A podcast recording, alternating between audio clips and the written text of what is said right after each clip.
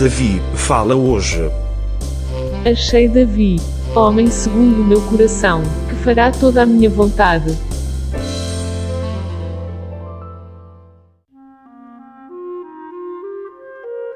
Este é o terceiro episódio, intitulado Preparado para a Guerra.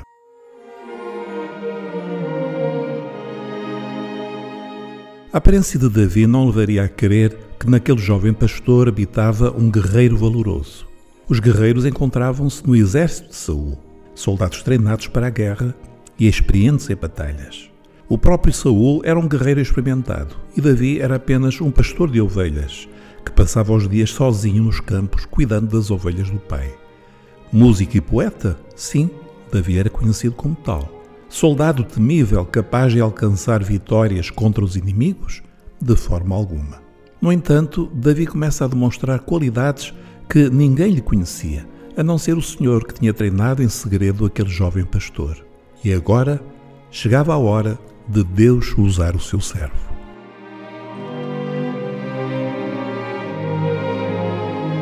Samuel ungiu Davi como futuro rei de Israel. 1 Samuel 16:13. É impressionante que no versículo imediatamente a seguir leiamos: E o espírito do Senhor se retirou de Saul, e atormentava-o um espírito mau da parte do Senhor. Esta é uma daquelas verdades espirituais que provoca em nós temor e tremor. Saul tinha o título de rei, a coroa de rei, a autoridade de rei, o exército de rei, mas já não tinha a unção do Senhor para ser rei. O espírito do Senhor tinha-se retirado dele. Os seus atos de desobediência, de rebeldia e de soberba tinham ultrapassado os limites de Deus.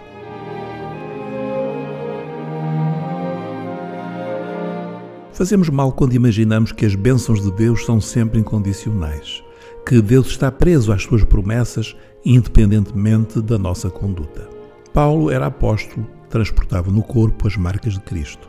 Estava preso e prestes a padecer o martírio, mas ainda assim escrevendo aos Filipenses 3, 13 e 14, declara com humildade e realismo: Irmãos, quanto a mim, não julgo que o haja alcançado, mas uma coisa faço, e é que, esquecendo-me das coisas que atrás ficam e avançando para as que estão diante de mim, prossigo para o alvo pelo prémio da soberana vocação de Deus em Cristo Jesus.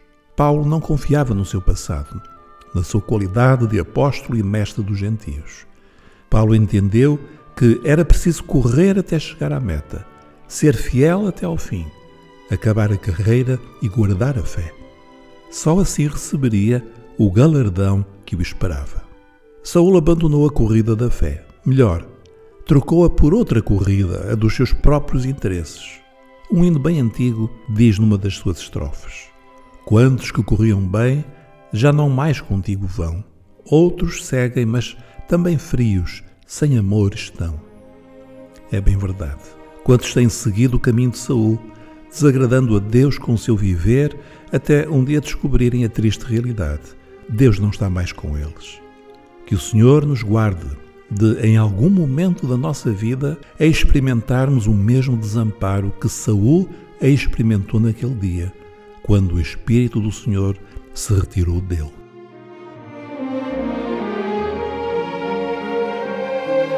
Quando o Espírito Santo se retirou de Saul, um espírito maligno começou a atormentá-lo.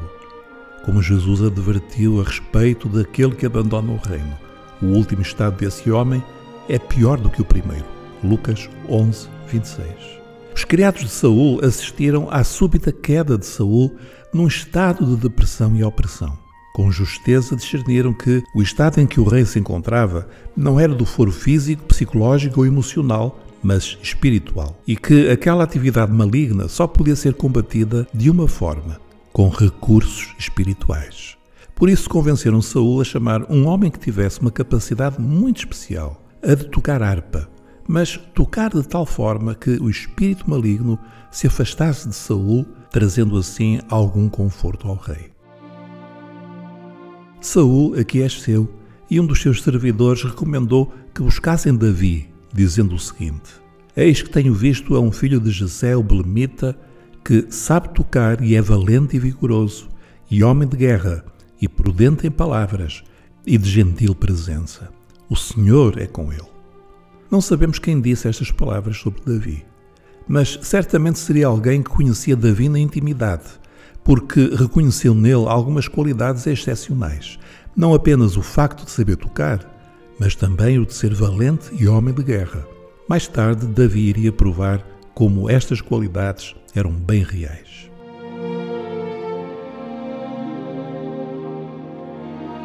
O povo de Deus vive e sempre viveu em guerra. Esta guerra só vai terminar com a grande batalha final, naquele dia em que o ungido de Deus virá, no seu cavalo branco, combater os inimigos e removê-los para sempre para o lixo da história. Esta guerra não é contra carne e sangue, nem as armas desta guerra são humanas, como Paulo escreveu. As armas da nossa milícia não são carnais, mas sim poderosas em Deus para a destruição das fortalezas. Aquele anónimo servo de Saul identificou Davi como um guerreiro do Senhor. Mais tarde, vemos como Davi sabia usar com mestria a funda e a espada. Mas agora vemos-lo usando uma inesperada arma, a harpa. Quando Davi tocava a sua harpa, o espírito do mal retrocedia, incapaz de enfrentar o poder que provinha do louvor entoado por aquele homem que vivia na presença do Deus vivo. O louvor, que arma poderosa! Louvor não é música nem poesia. Pode ser expresso, e é-o, sem dúvida, por música e poesia. Mas o louvor que vem de Deus tem uma substância sobrenatural que abre as janelas do céu e nos permite contemplar aquele que está no trono, rodeado de seres maravilhosos que dia e noite proclamam a glória do Senhor. Que arma poderosa! As trevas não aguentam o louvor no espírito. Os remidos regozijam-se ao entoar louvores ao Senhor. Davi diz num dos seus muitos salmos, o Salmo 92, 1 e 2: Bom é louvar ao Senhor e cantar louvores ao teu nome, ó Altíssimo, para de manhã anunciar a tua benignidade e todas as noites a tua fidelidade.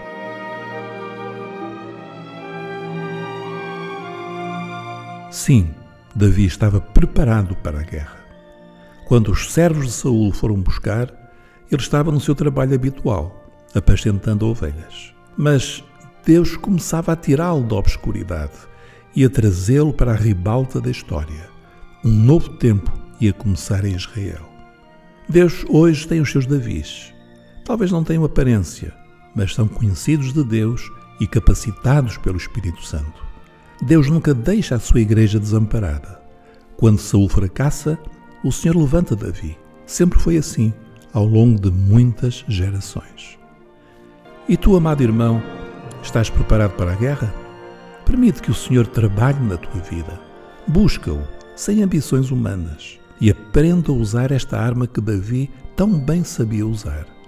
Tanja a tua harpa, louva a Deus com todo o teu coração. Continuaremos no próximo episódio a escutar o que Davi nos fala hoje. A paz do Senhor.